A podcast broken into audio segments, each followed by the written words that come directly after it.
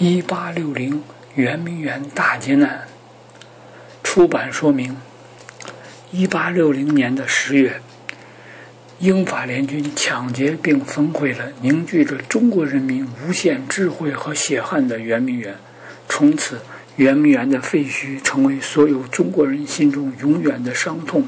尽管这段历史尽人皆知，但是很多时候，历史又往往像一团浓滞的雾。只见隐约的轮廓，却不详其具体情形。事实上，火烧圆明园这一事件有很多细节详情，比如英法在什么样的情形、基于什么样的考虑组成联军，一路上他们做了些什么，到了中国后到底干了些什么，中国老百姓和官府具体是怎样的反应，交战过程是怎样的，我们大部分人还是不甚了了。而本书布利塞的这本《一八六零圆明园大劫难》详尽地讲述了整个过程，从而让我们对此有了更加清晰的了解。然而，需要指出的是，这些细节详情中有些恰恰是令我们作为中国人感到痛苦的。在英法联军的队伍里有征召的广东苦力，他们同英法侵略军一起抢掠焚烧。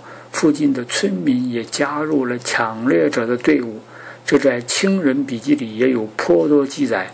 当英法联军攻进城后，百姓的极度贫困以及麻木的官桥，这让我们想起鲁迅所说的看客，还有清政府井底之蛙般的自以为是腐朽。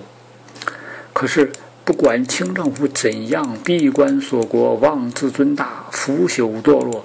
都不能成为外国的铁蹄践踏中国领土并肆意抢夺、焚毁圆明园的理由。正如作者布利塞所尖锐质疑的：“应该到中国去吗？”侵略者找尽了种种理由来粉饰掩盖他们的行为，但掩盖不了这样的事实：为了领土的扩张和鸦片的利益，他们成了不光彩的侵略者。文中频繁出现的“远征”这个词。就是侵略的假面而已。从一个法国学者的角度全面正视和反思这一事件的本书，还是有史以来第一部。诚如作者所言，英法联军当时的所作所为已经引起了英法国内公众的质疑和抨击，因此这段历史一直是英法联军以及官方所刻意掩盖的。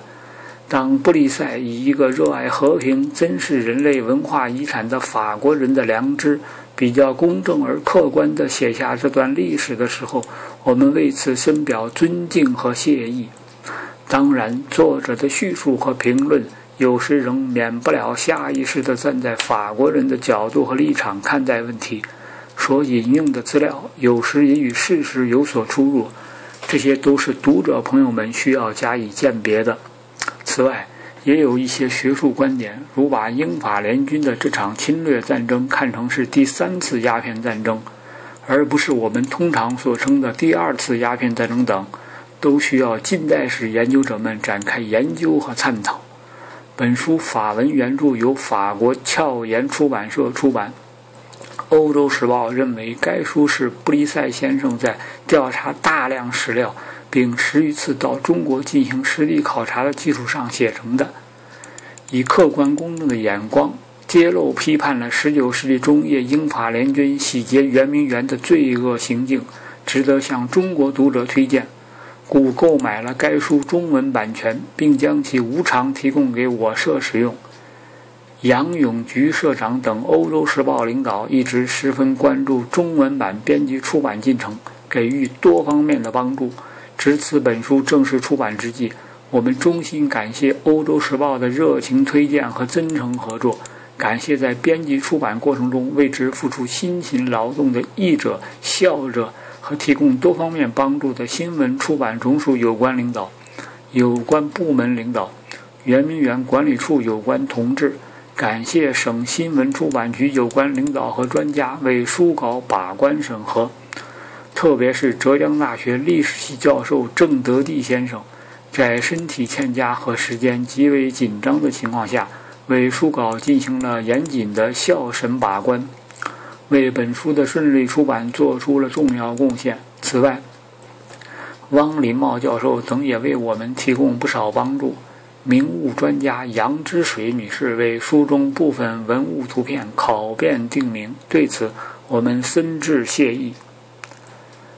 无论历史的车轮碾压过多少沧海桑田，圆明园的废墟始终在那里。它是所有中国人永远的痛、耻辱，但它同时也是所有中国人永远奋发的塔标。浙江古籍出版社，二零零五年八月。中文版序，应浙江古籍出版社之约，仅向中国公众推荐伯纳·布利塞的佳作《1860圆明园大劫难》，不胜荣幸和喜悦之至。一部历史著作，只要选题适宜、论述精当、史料准确而详实，读起来犹如一部小说。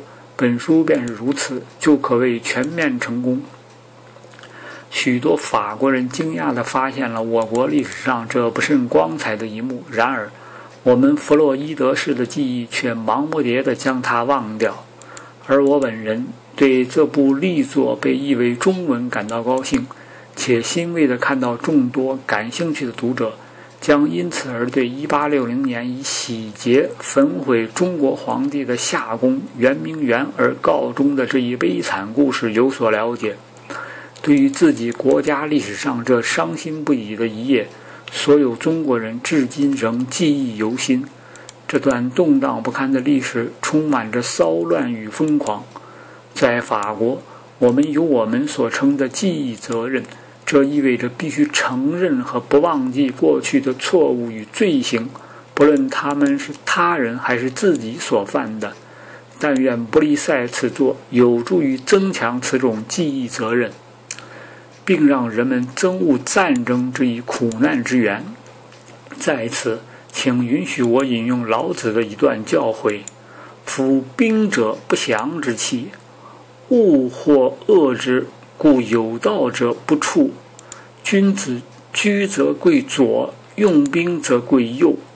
兵者，不祥之器，非君子之器，不得已而用之，恬淡为上。”胜而不美而美之者，是乐杀人。夫乐杀人者，则不可得志于天下矣。众所周知，我喜欢中国，并乐于前往。我也喜欢中国人，一直很高兴与之面晤。我十分敬重中国哲学家们，尤其是孔夫子的智慧。他曾谆谆教导：“己所不欲，勿施于人。”今天。法国能与中国保持互信与友好的新关系，倍感荣幸和自豪。焚掠圆明园对中国至为残酷，而英法两国殖民军则极其可耻。但愿这部扣人心弦的著作有益于世界上仍在相互伤害的国家间的和解。法兰西共和国前总统瓦莱里·吉斯卡尔德斯坦。